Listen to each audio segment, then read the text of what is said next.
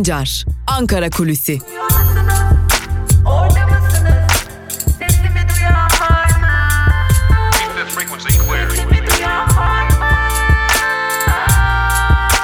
Özgürüz Radyo. Özgürüz Radyo. Özgürüz Radyo'dan merhaba sevgili dinleyenler. Ben Altan Sancar. Hafta içi her gün olduğu gibi 21 Mayıs Perşembe gününde de Özgürüz Radyo'da Ankara Kulisi programıyla güne başlıyoruz. Özgürüz Radyo'ya ve Ankara Kulisi programına hoş geldiniz. Elbette ki Ankara Kulisi programında her zaman olduğu gibi siyasetin gündemiyle başlayacağız. Siyasetin gündeminde neler var bunları biraz konuşalım.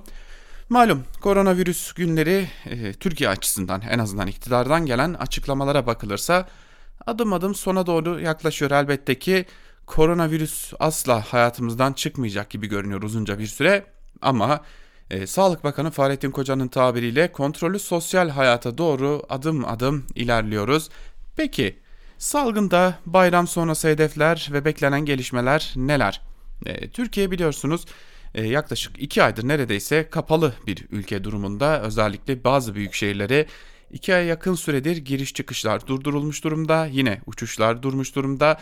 Ancak turizm başlıyor. Artık turizm mevsimindeyiz. Hatta geç bile kalındı. Yaklaşık bir aylık bir gecikme hali var turizm sektöründe işte tam da bunlardan dolayı bayram sonrası ilk hedef turizmin canlandırılması. Bu yıl Türkiye dış turizme pek de açık bir ülke olmayacak. Yani ne kadar istersek isteyelim dışarıdan çok fazla turist gelmeyecek. Özellikle fazla para bırakan tabii bunu kaba tabirle söylüyoruz. Fazla para bırakan ülkelerden turistler Türkiye'ye gelmeyecek. Hali hazırda yönümüzü çevirdiğimiz bazı ülkeler var. Türkiye özellikle Rusya'dan gelecek turistlerden umutlu. Her yıl olduğu gibi yine Rusya'nın en öncü ülke olmasını bekliyor. Ve bu konuyla ilgili iddia o ki Rusya ile de görüşmeler devam ediyor. Türkiye ile Rusya arasındaki seferlerin devam edebilmesine dair.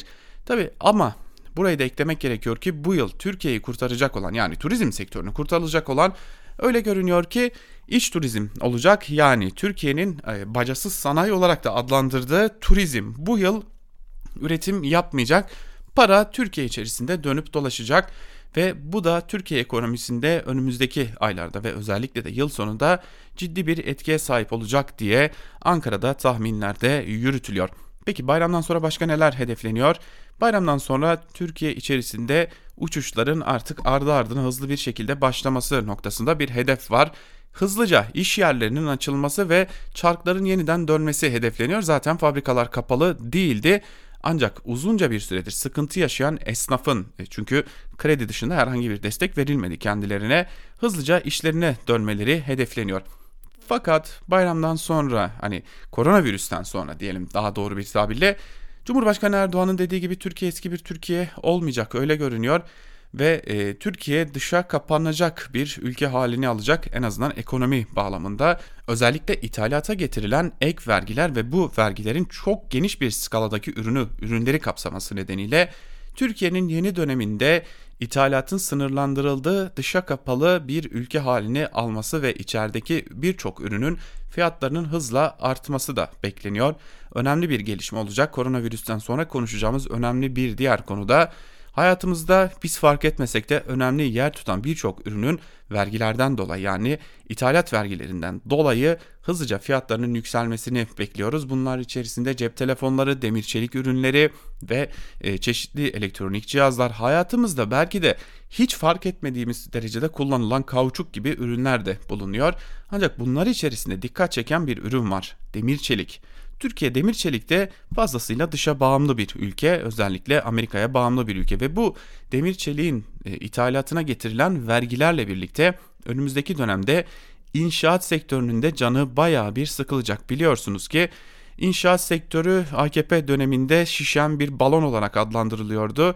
Hızlıca üretilen özellikle yapılan konutlar ve hızla satışlar yükselen kuleler e, adeta AKP dönemini belki de bir betonarme dönem olarak da adlandırabilirdik.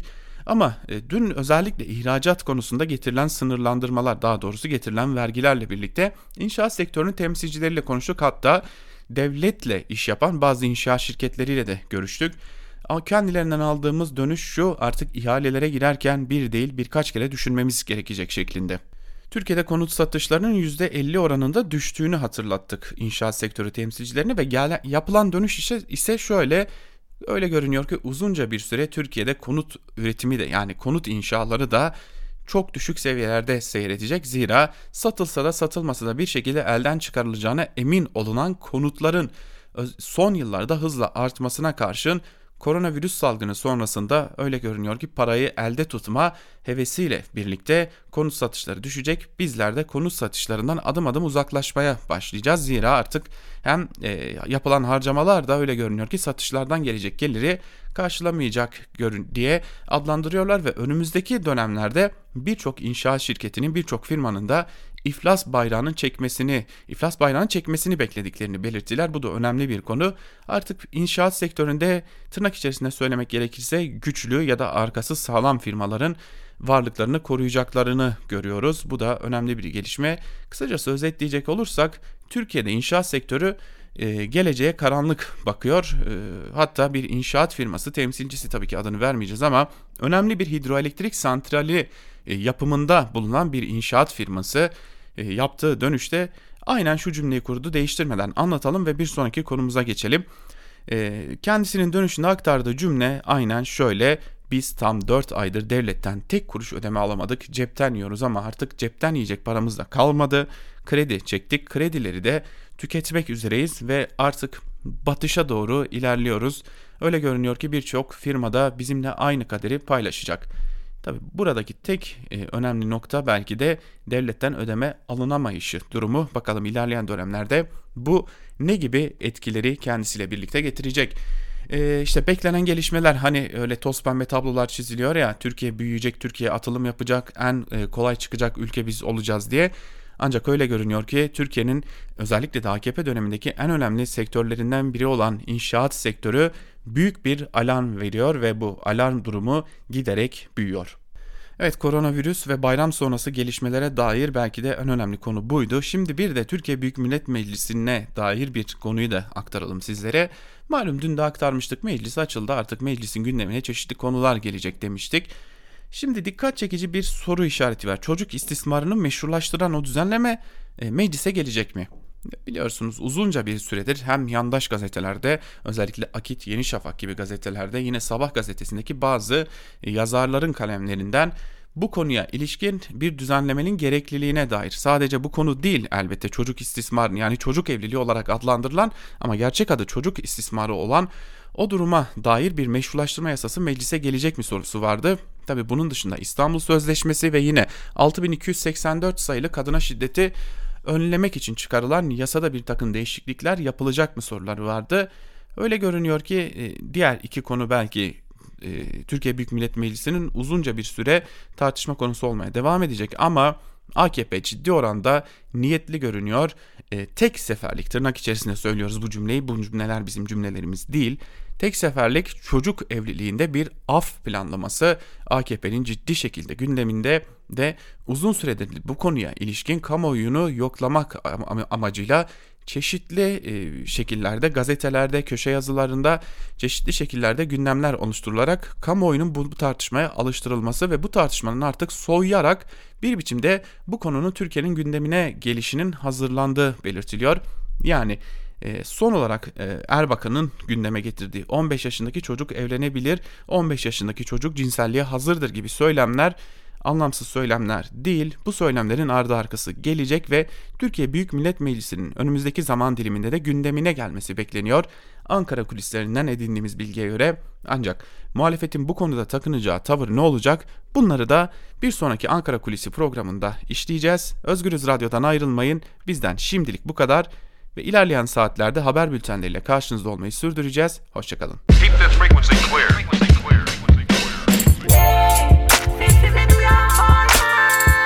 Altan Sancar, Ankara Kulüsi.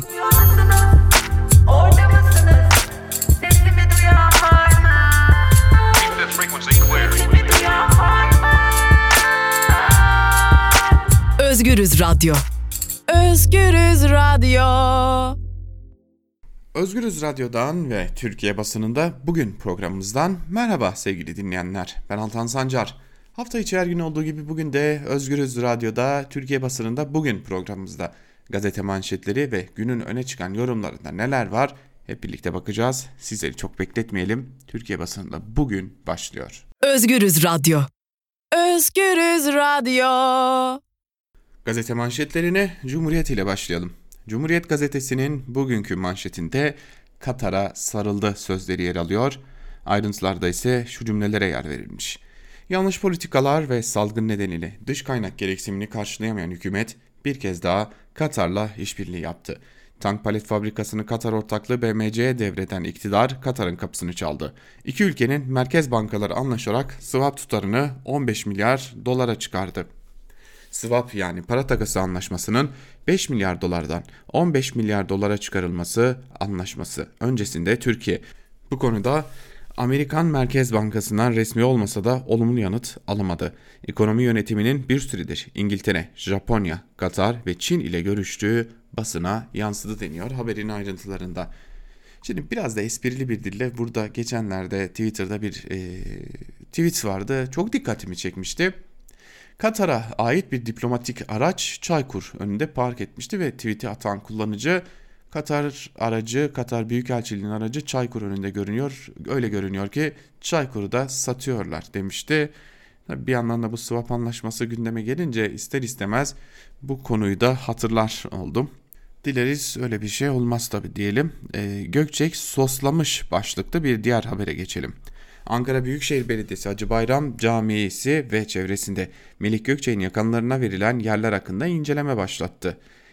Nevin Gökçek'in onusal başkanı olduğu SOS Vakfı'na 4 iş yerinin düşük bedelle kiralandığı belirlendi. Teftiş Kurulu'nun hesaptamalarına göre köşkler ve muhtelif binalar 28-29 yıllığına SOS Vakfı'na tahsis edildi. Gökçe'ye yakın Korkut ailesine de ihaleler verildi. Cumhuriyet düşük bedelli kiraları Kasım 2019'da gündeme getirmişti deniyor bu haberin de ayrıntılarında. Şimdi tam da burada hepimizin aklına bir e, şiir geliyor. O şiir neydi? Çok küçük bir bölümünü tekrar hatırlayalım. Yiyin efendiler yiyin. Bu şenlikli sofra sizin doyunca tıksırınca çatlayıncaya kadar yiyin. Bütün bu nazlı beylerin ne varsa ortalıkta say. Soy, sop, şeref, gösteriş, oyun, düğün, konak, saray. Hepsi sizin efendiler. Konak, saray, gelin alay. Hepsi sizin, hepsi sizin.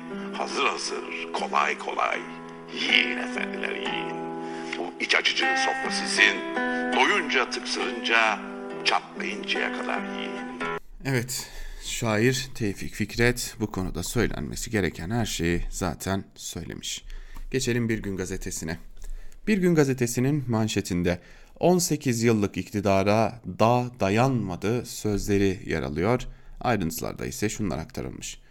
Cumhurbaşkanı Yardımcısı Fuat Oktay'ın sürece ilişkin hazıra daha dayanmaz. Normalleşirken kazançlardan kaybetmek istemiyoruz sözleri gündeme damga vurdu. Bu söz 18 yıllık AKP iktidarından nelerin yok olduğu sorusunu gündeme taşıdı. 18 yılda ülkenin en stratejik sanayi kuruluşlarından kamu arazilerine sayısız varlık özelleştirildi. Elde edilen 67.5 milyar doların büyük bir bölümü yol, köprü yapımında kullanıldı. Özelleştirme gelirleri yetmedi. Ülke dış borç batağına sokuldu. Dış borç tutarı %238 artarak 436.9 milyar dolara yükseldi. AKP iktidarı döneminde bütçeden iç ve dış borçlar için toplam 932 milyar lira faiz ödemesi yapıldı. AKP iktidara geldiğinde Türkiye dünyanın en büyük 19. ekonomisiydi. Hala 19. sırada. IMF tahminine göre kişi başına gelirde Türkiye 20 sıra geriye düşecek. İşte bunları yazanlar hain oluyor e, ama bunları yapanlar yerli ve milli oluyor. Kelebek değil tsunami başlıklı bir diğer haberi paylaşalım sizlerle. İktidar uzmanların tüm uyarılarına rağmen normalleşme adımlarını atmaya devam ederken Sağlık Bakanı Koca'nın kelebek etkisi uyarısı tepkilere yol açtı. Türk Tabipleri Birliği Merkez Konsey Başkanı Profesör Doktor Sinan Adıyaman kelebek etkisi diyor ama yurt dışındaki koronavirüs hastaları sağlık turizmi adı altında Türkiye'ye getiriliyor. Yurttaşları kelebek etkisinden nasıl koruyacaksınız? Bazen bir kelebeğin çırpınışı bir depreme yol açar dedi. Ankara Üniversitesi Tıp Fakültesinden Profesör Doktor Ahmet Saltık ise kelebek etkisi bir yana biz bir tsunami etkisi görebiliriz dedi. Tabi onlar açısından neyse ki oynadıkları hayatlar onların hayatları değil. Geçelim Evrensel Gazetesi'ne. Evrensel Gazetesi'nin manşetinde kriz büyük, bağışıklık zayıf sözleri yer alıyor. Ayrıntılar ise şöyle. Makine Mühendisleri Odası raporuna göre işsizler ordusu koronavirüs salgınıyla beraber 16 milyona ulaştı. Ticaret Bakanı Ruhsar Pekcan, büyük bölümü salgın günlerini kapsayan 2 ayda 16 bin iş yerinin kapandığını açıkladı. Kamu ve özel sektörün bir yıl içinde ödemesi gereken borç ise 169 milyar dolar oldu. Borcun nasıl ödeneceği ise meçhul. İktisatçı Mustafa Sönmez yorumladı. Ekonomi dayanıksız halde krizi başkalarından çok daha sert yaşıyoruz, yaşayacağız. Evet, işte gerçekliğimiz bu. Ek ödeme adaletsizliğine son verin başlıklı bir diğer haberi de paylaşalım sizlerle. Sağlık meslek örgütleri pandemiyle mücadelede hükümetin ödemeyi taahhüt ettiği ek ödemelerde yaşanan ayrımcılık ve adaletsizliğe son verilmesini istedi. SES Şişli eş başkanı Fadime Kavak, sağlık emekçilerinin talebinin 3 ay sürecek adaletsiz ek ödeme değil, temel ücret artışı olduğunu söyledi deniyor bu haberin de ayrıntılarında. Geçelim bir diğer gazeteye Yeni Yaşam'a. Yeni Yaşam'ın manşetinde aklınızdan bile geçirmeyin sözleri yer alıyor. Ayrıntılarda ise şunlar aktarılmış. Hükümete yakın isimler ve yandaş basın kuruluşları bir süredir çocuk yaşta evliliği meşrulaştırmaya çalışırken hükümet de istismar faillerine af getirecek bir düzenlemeye hazırlanıyor. Karantina günlerinde sosyal medya üzerinden tepkilerini dile getiren kadınlar dün de sokağa çıkarak istismarı meşrulaştıracak adımlara izin vermeyeceklerini açık bir şekilde dile getirdi. Çankaya Belediyesi önünde bir araya gelen ve istismarın affı olmaz dövizi taşıyan Ankara Kadın Platformu üyesi kadınlar adına açıklama yapan Dilek Yıldız, yasa tasarısı bir çocuk cinsel istismar failiyle evlendirilirse çocuğu istismar eden kişi çocuğun kocası olarak eve döner diyor. Bugün de yarın da çocuk istismarının meşrulaştırılmasına göz yummayacağız dedi şeklinde de ayrıntılar aktarılmış. Bu konuda söylenecek çok söz var ama kadınlar bu sözleri söylemeye zaten devam ediyorlar ve edecekler. Bizler de Özgürüz Radyo olarak kadınların çocuk istismarına karşı yükselttikleri bu mücadele bayrağında onların sesi olmaya devam edeceğimizi bir kez daha yenilemiş olalım. Her ne olursa olsun çocuk istismarına karşı mücadele eden kadınların destekçisi olmaya, onların yanında yürümek için elimizden geleni yapmaya Özgürüz Radyo emekçileri olarak bizler de devam edeceğiz. Geçelim Sözcü gazetesine. Sözcü gazetesinin manşetinde bu reklamın neyinden rahatsız olduğunuz sözleri yer alıyor. E, manşetteki sözlerin sahibi İyi Parti lideri Meral Akşener 19 Mayıs'a ilişkin reklama ambargo konulmasına isyan ediyor.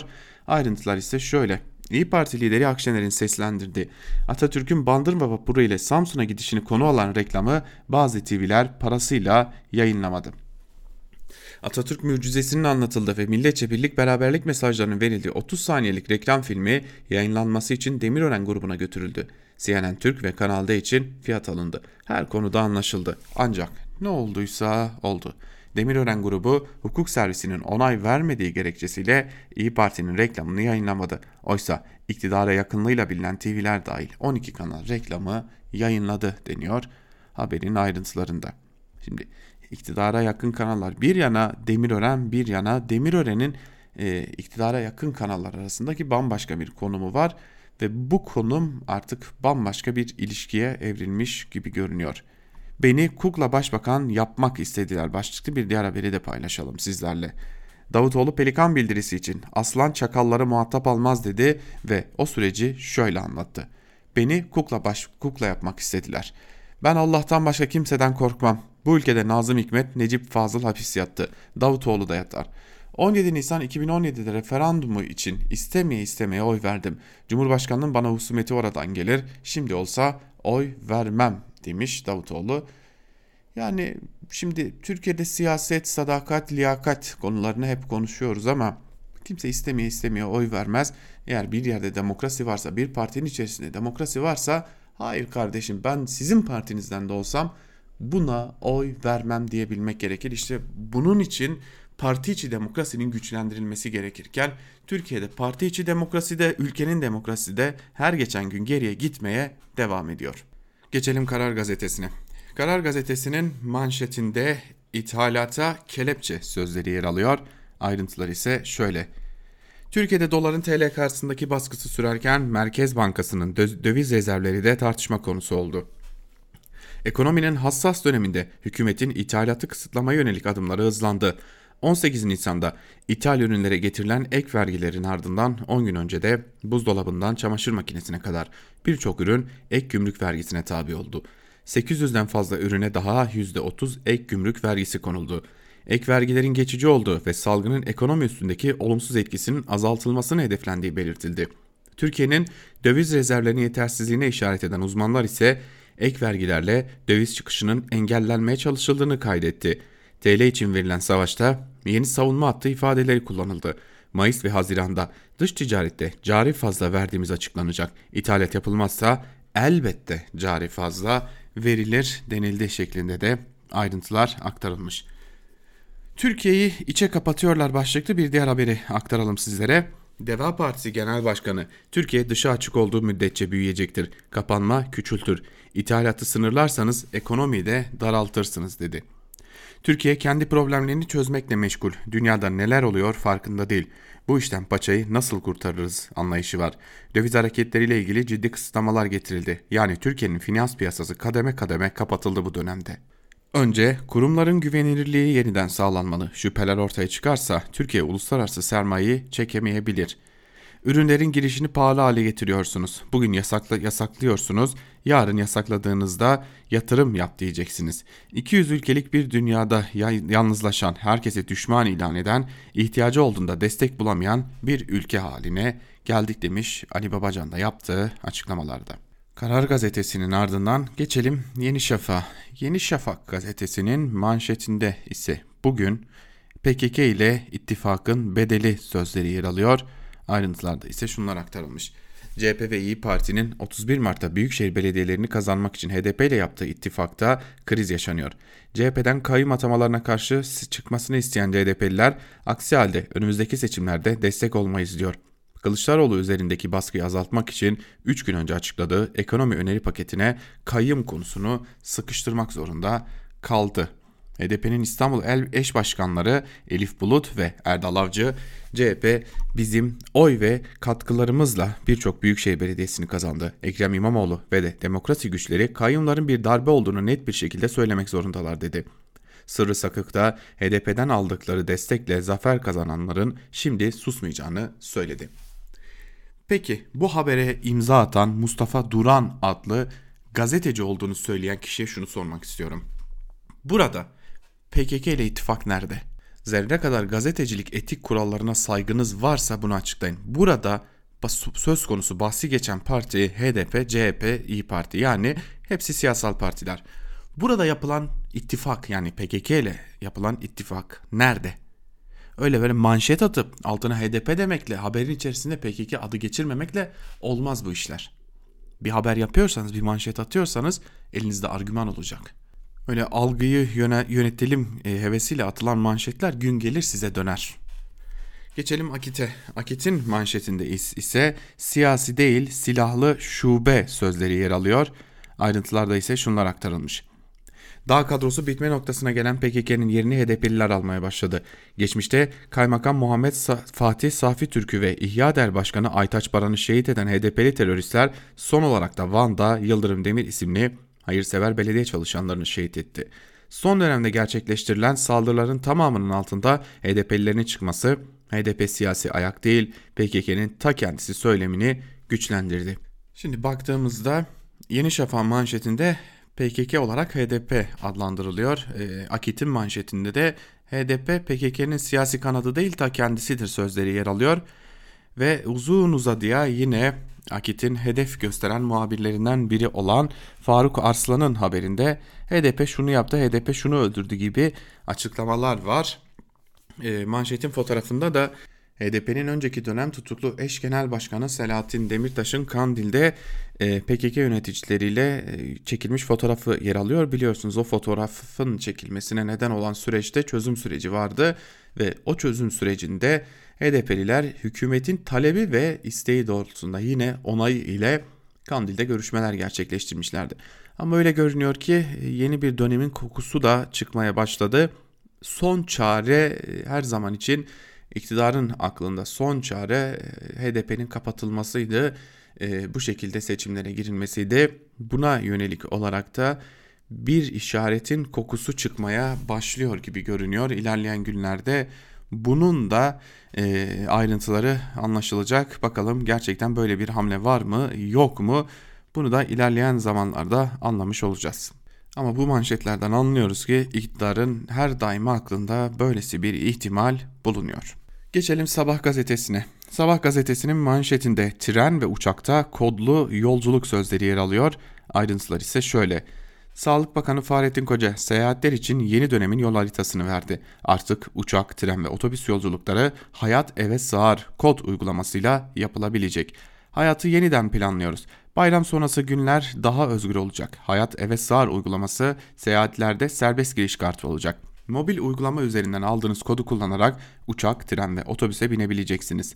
HES uygulamasıyla bireysel risk taşımadığını göstermiş olacak. 65 yaş üstündekilere de küçük bir müjdemiz var. Refakatçi eşliğinde bir aylığına memleketlerine gidebilecekler. Bu uygulama yarın yani bugün itibariyle başlayacak demiş Fahrettin Koca ve Sabah gazetesi de manşetinden bunları aktarmış. Geçelim Milliyet gazetesine. Milliyet gazetesinin manşetinde lisede ARGE devrimi sözleri yer alıyor. Ayrıntılarda ise şunlar aktarılmış. Mesleki eğitimde ARGE dönemine geçiliyor. Milli Eğitim Bakan Yardımcısı Mahmut Özer, Covid-19 salgınının mesleki eğitime en önemli kazanımlarından birisinin bu olacağını belirtti. 20 ARGE merkezimiz olacak. Her merkez farklı bir alana yoğunlaşacak. Örneğin bir merkez sadece yazılım ile ilgili olurken bir diğeri biyomedikal cihaz teknolojileri üzerine yoğunlaşacak dendi şeklinde de ayrıntılar aktarılmış değerli dinleyenler.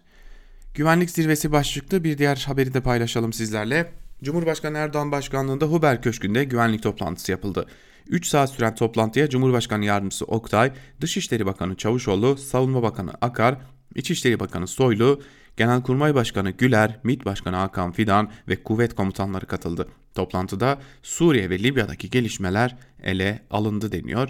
Tabi bu toplantıdan çıkan e, bir fotoğraf var. O fotoğraf karesi nedense benim çok dikkatimi çekti. Biliyorsunuz tüm amiral Cihat Yaycı istifa etmişti kızağa çekilmesinin ardından. Ondan sonra bir takım tartışmalar başlamıştı. Ee, dışarı çıkan fotoğrafta Hulusi Akar, Milli Savunma Bakanı ve yine Genelkurmay Başkanı ile kuvvet komutanları Cumhurbaşkanı Erdoğan'la bir arada görünüyorlar ve sohbet ettikleri görünüyor. Burada verilen mesaj da önemli olabilir son günlerde yaşanan tartışmalara baktığımızda. Geçelim Hürriyet gazetesine. Hürriyet gazetesi bu yazın yıldızı Ege manşetiyle çıkmış. E, turizmcilerin canını kurtarmak için, turizm sektörünü kurtarmak için ellerinden geleni yaptıklarına dair bir haber. Ayrıntılar ise şöyle. Türkiye Turizm Bakanı Mehmet Ersoy ile Yunanistan Turizm Bakanı arasında önemli bir görüşme gerçekleşti. İki bakan da bu yıl Avrupalı turistin yakın destinasyonları tercih edeceği görüşünde. Bu nedenle salgınla güvenli bölge olarak anılan Ege Denizi için ortak tanıtım kampanyası yapmayı planlıyorlar. Turizme bir iyi mesaj da Almanya'dan geldi. Birçok tur şirketinin bağlı olduğu Alman Seyahatler Birliği Başkanı Norbert Feybig, Alman turistler için Türkiye'siz bir sezon düşünülemez açıklaması yaptı. Bu arada Türkiye yazın turistik tesislerde salgına karşı alınacak tüm önlemleri Alman yetkililere iletti. Valla bizim aldığımız duyumlara göre yani Alman turistmiş, e, Avrupa'dan gelecek turistlermiş çok da ümitli değiller. E, anladığımız kadarıyla biraz yurt dışından özellikle Rusya'dan gelecek turistlerden bir ümit var. Geri kalan ise açık bir şekilde iş turizmle çekip çevrilmeye çalışılacak. Bu yıl Türkiye'de turizm sektörü biraz canı sıkılacak öyle görünüyor. Canı yanacak diyelim ve gazete manşetlerini noktalayalım. Gazete manşetlerinin ardından da geçelim programımızın ikinci bölümüne. Özgürüz Radyo. Evet sevgili dinleyiciler, programımızın ikinci bölümünde günün öne çıkan yorumlarına hep birlikte göz atacağız. İlk olarak e, Türkiye Büyük Millet Meclisi'nin kulislere dair bir yazıyla başlayalım. Habertürk'ten Muharrem Sarıkaya'nın yazısı Aç kapa siyasetine online bayramlaşma başlıklı yazının bir bölümü şöyle. Garibinize gidebilir ama Türkiye Büyük Millet Meclisi Dün olduğu gibi bugün de aç kapa yapacak. Meclis Başkan Vekili Celal Adan nasıl ki dün kürsüye oturup sağına soluna baktıktan sonra başkanlık divanı oluşamamıştır tespiti yaptıysa. Ardından yarın yani bugün saat 14'te toplanmak üzere birleşime ara veriyorum dediyse bugün de 27 Mayıs çarşamba günü toplanmak üzere birleşimi kapatıyorum diyecek. Bütün bunlar neden? Meclisteki partilerin 2 Haziran'a kadar ara verme kararı. Bir diğer anlatımla meclis iş tüzüğünün hile ile etrafından dolanılması. Çünkü TBMM iş tüzüğünün ara verme başlığını taşıyan 6. maddesi şu hükmü taşıyor. Ara verme, meclisin 15 günü geçmemek üzere çalışmalarını ertelemesidir. Özetle meclis 15 gün önce ara verme kararı aldığı için iş tüzük gereği dün toplanması zorunluydu. Eğer 15 günden fazla süre ara verecekse de tatil kararı almalıydı. Tatil halindeyken toplanmanın prosedürü uzun olduğu için bir yasama döneminde verilecek tatil sayısı da belli olduğu için ara vermeyi tercih etti. İş tüzük engelini aşmanın yolu da siyasi literatürde aç kapa diye giren sanki çalışmak için toplanmış da genel kurul divanı oluşmadığı için engel çıkmış gibi yapmak. Bir diğer anlamıyla etrafından dolanmak. Sadece bugün değil, bayram sonrası gelecek haftada iki gün benzer şekilde iş tüzüğünün arkasından dolanma eylemine tanıklık edeceğiz. Bu kez kürsüde diğer başkan vekili Sadi Bilgiç olacak. Mayıs'ın 27'si ve 28'inde genel kurula girip başkanlık divanı oluşmamıştır diyecek ve 2 Haziran'da toplanmak üzere meclisi kapatacak. Şunu kabul etmek gerekir ki ara verme kararını AVM açık meclis kapalı diyen milletvekillerinin meclisteki yöneticilerinin de aralarında bulunduğu partilerin grup başkan vekilleri aldı. Bunun usulü de iş, tüzük, iş tüzüğe karşı hile yaparak 6. madde engelinin etrafından dolanarak aşmaktan başka yöntem olamazdı. Ancak şurası da bir gerçek ki gelinen süreçte o gün bu kararın altında imzası bulunanlar da hoşnut değil. Bununla birlikte her partide farklı bir bakış var. En çok eleştiren CHP ve İyi Parti yönetimi içinde olduğu kadar AKP ve MHP'de de benzerlikler ve aykırılıklar söz konusu. Örneğin CHP yöneticilerinden biri dün sabahki sohbetimizde meclisin açılmamasından yakınırken öğleden sonra konuştuğum bir diğer yönetici şu görüşteydi.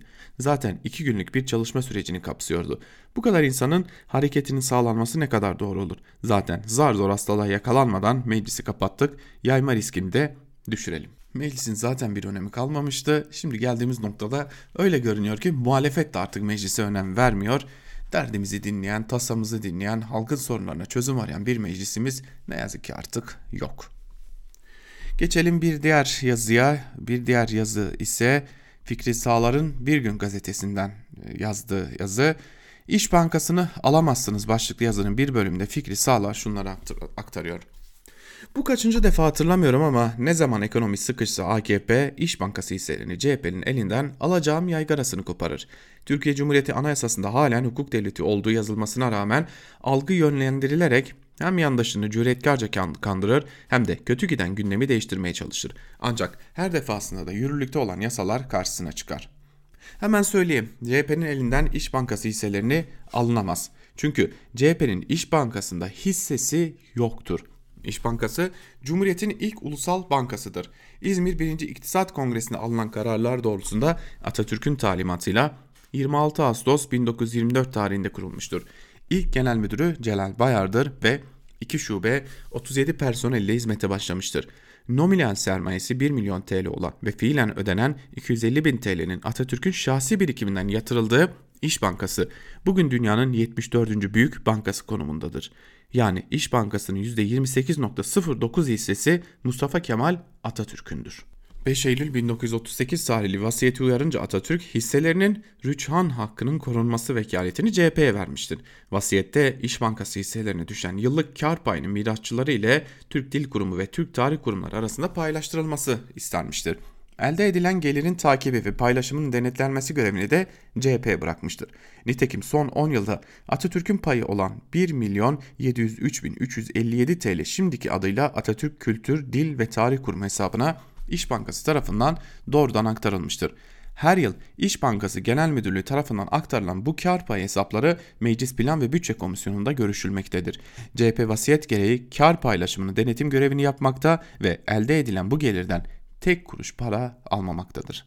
İç Bankası CHP'nin yalanının arkasındaki asıl neden her vesile saltanat ve halifeliği kaldırdığı gerekçesiyle kim besledikleri Atatürk'ün eserlerini yok etmek ve ülkede tek varlığı olan banka hisselerine el koymak.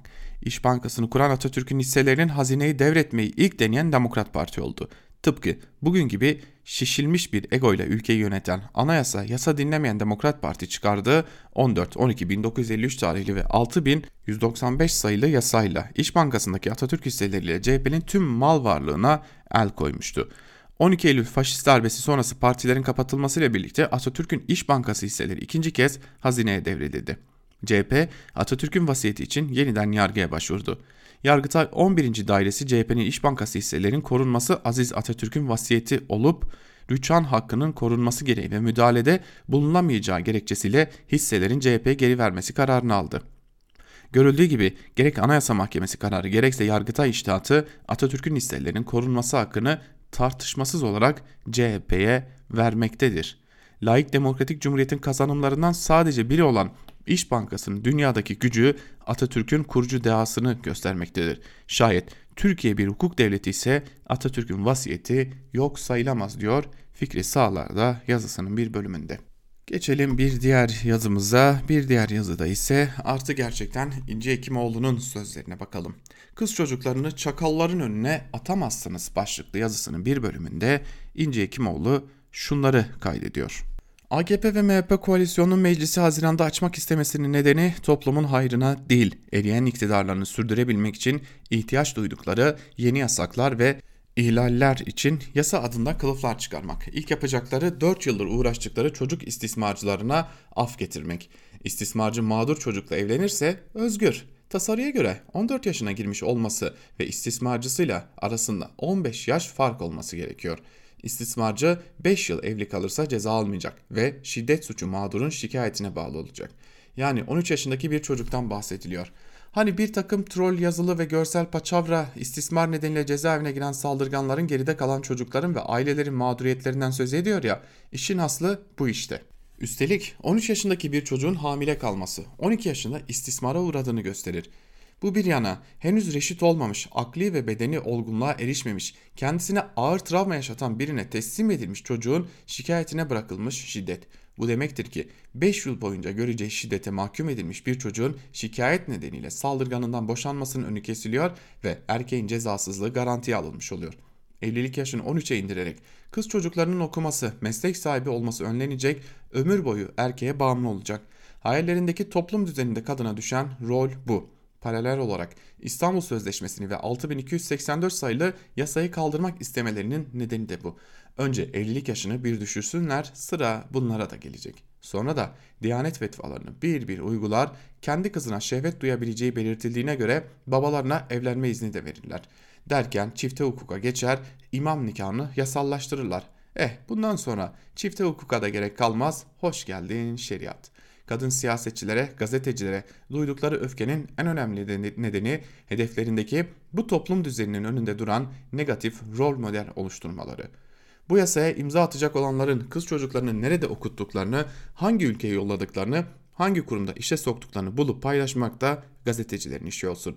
Kadınlar saray eşrafı çocuklarını özel okullarda, en iyi üniversitelerde okuturken tebaanın çocuklarını çakalların önüne atmasına sessiz kalmayacak elbet diyor İnci Hekimoğlu. Geçelim Evrensel Gazetesi'nden İhsan Çaralan'ın tek gerçekçi yol, birlik ve ortak mücadele hattında hareket etmek başlıklı yazısına. Cumhurbaşkanı Erdoğan'ın çağrısıyla Barolar, Türk Tabipleri Birliği ve TMOP gibi emek ve meslek örgütlerinin kuruluş yasalarında değişiklikler yapılarak iktidarın arka bahçesi haline getirilmeleri girişimine karşı tepkiler giderek artıyor. Öyle görülmektedir ki bu konuda Haziran ayında toplanacak Meclis Genel Kurulu'nda gelecek. Öte yanda Türk Tabipleri Birliği, Türk Baroları Birliği, TÜMOP, Eczacılar Birliği, Diş Hekimleri Odası, TÜRMOP gibi odalar Erdoğan AKP iktidarının emek ve meslek örgütlerini ele geçirme ve tasfiye etmek amaçlı girişimine karşı olduklarını, bu yüzden de iktidarın bu konudaki çabalarına karşı duracaklarını yaptıkları açıklamayla ilan ettiler. Peki iktidar ülkedeki 80 baronun tamamının Türk Tabipleri Birliği, TUMOP, TÜRMOP, Diş Hekimleri Odası, Eczacılar gibi Birliği gibi yüz binlerce üyeye sahip emek ve meslek örgütlerinin karşı çıktığı bir operasyonu meclis gündemine getirebilir mi? Hele de böyle her şeyden önce birlik bütünlüğe ihtiyacımız var diye bağırılıp çağrılan bir dönemde. Eğer Türkiye az çok demokratik değerlerin geçerli olduğu bir ülke olsaydı bu soruya güvenle yok canım iktidar böyle bir adım atmaz diyebilirdik. Ancak bugün tek adam tek parti yönetiminin geldiği yerde bu sorunun yanıtı böyle verilemez. Tersine bugün daha olası olan iktidarın mevcut baro ve emek meslek örgütlerinin yönetimlerini daha yüksek sesle suçlayarak amaçladığı operasyonu başlatmaktır. Bu yüzden de iktidarın hedefine koyduğu bütün meslek ve emek örgütleri kendi içlerindeki birliği sağlamak, açıklamalarında ifade ettikleri bir ortak mücadele altına girmek durumundadırlar. Çünkü iktidarın koronavirüse karşı mücadeleyi kendisi için fırsata dönüştürme hamlesinin bir yanında da emek ve meslek örgütlerini etkisizleştirip kendi arka bahçesi haline getirmek olduğu tartışmasızdır. Hele de artık bu örgütler açıkça hedefe konmuşken diyor İhsan Çaralan da yazısının bir bölümünde. Hemen geçelim gazete duvardan bir yazıya. Gazete duvardan Dinçer Demirkent'in rejimin tuzağı havaya yumruk attırmak başlıklı yazısının da bir bölümünü sizlerle paylaşalım. AKP Genel Başkanı ve Cumhurbaşkanı Recep Tayyip Erdoğan ve onun yarattığı olan medya mecrasının saray sanatçılarının ve yazarlarının kamusal bir tartışma yaratma kapasitesi kalmamıştır. Artık böyle bir işlevi de yoktur. Kandırılma süreci bunun başlangıcı olarak görülebilir. Kandırılmanın anlamı da açıktır verilen söz taraflardan birine yerine birince yerine getirilmemiş karşılıklı çıkar ilişkisinde bir taraf diğer tarafa hakkını vermemiştir. Yani kandırılan ve kandırılan arasında her zaman bir sözleşme vardır. Bu sözleşme ilişkinin bir tarafı suçlu ise diğer tarafının da verdiği söz oranında suçu vardır. Üçüncü cümleden sonra küfür ve hakaretten başka söz üretemeyen, ulusal bayramın adını doğru yazamayan, silahlı, öldürmeli, tecavüzlü, açık tehditler savuran bir kandırılmışlar ordusundan söz ediyorum.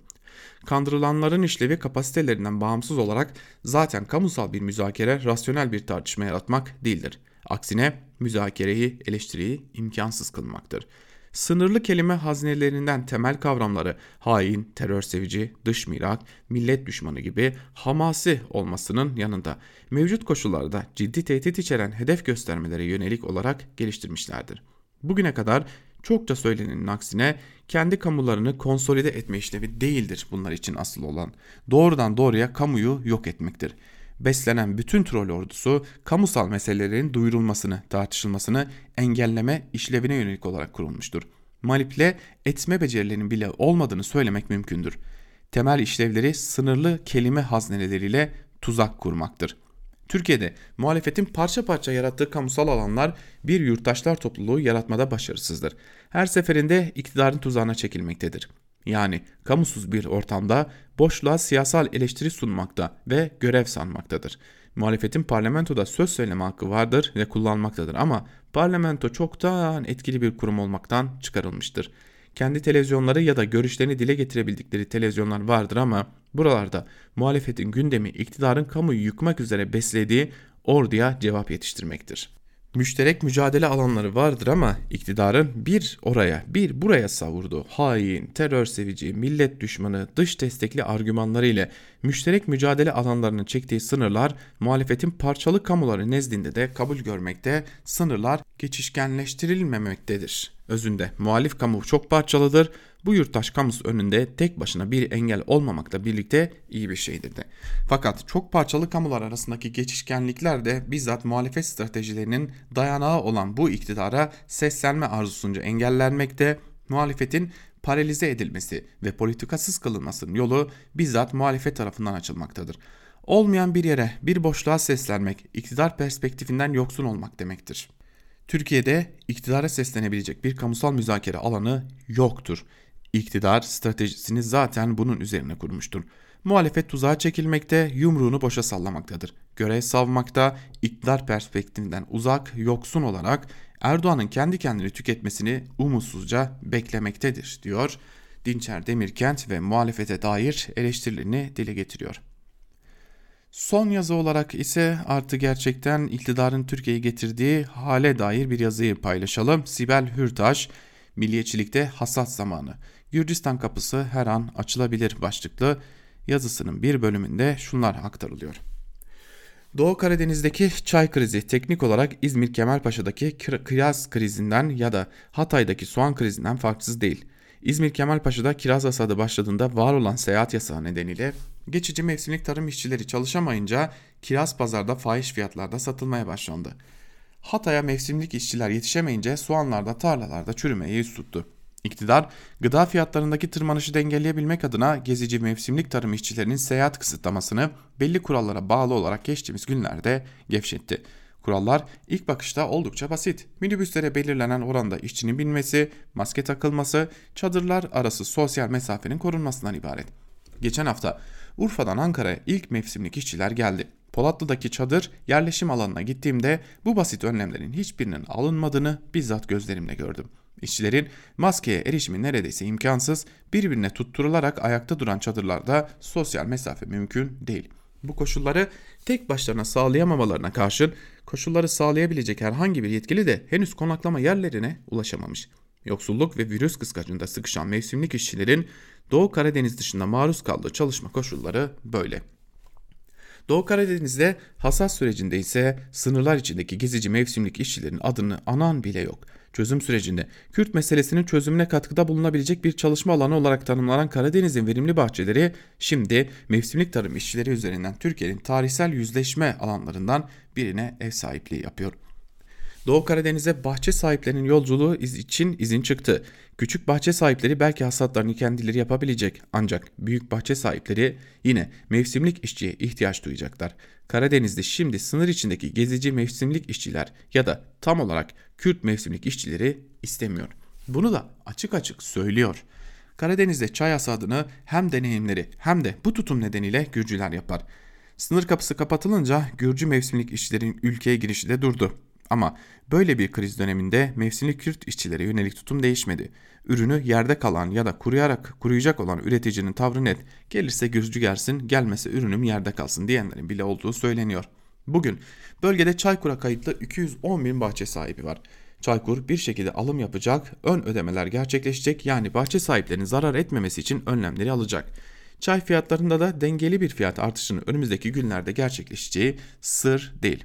İktidar çaydaki krizi bu şekilde savmaya çalışsa da bahçe sahiplerinin Gürcistan sınır kapısının açılması için Ankara'da sürdürdüğü lobi görülmeye değer.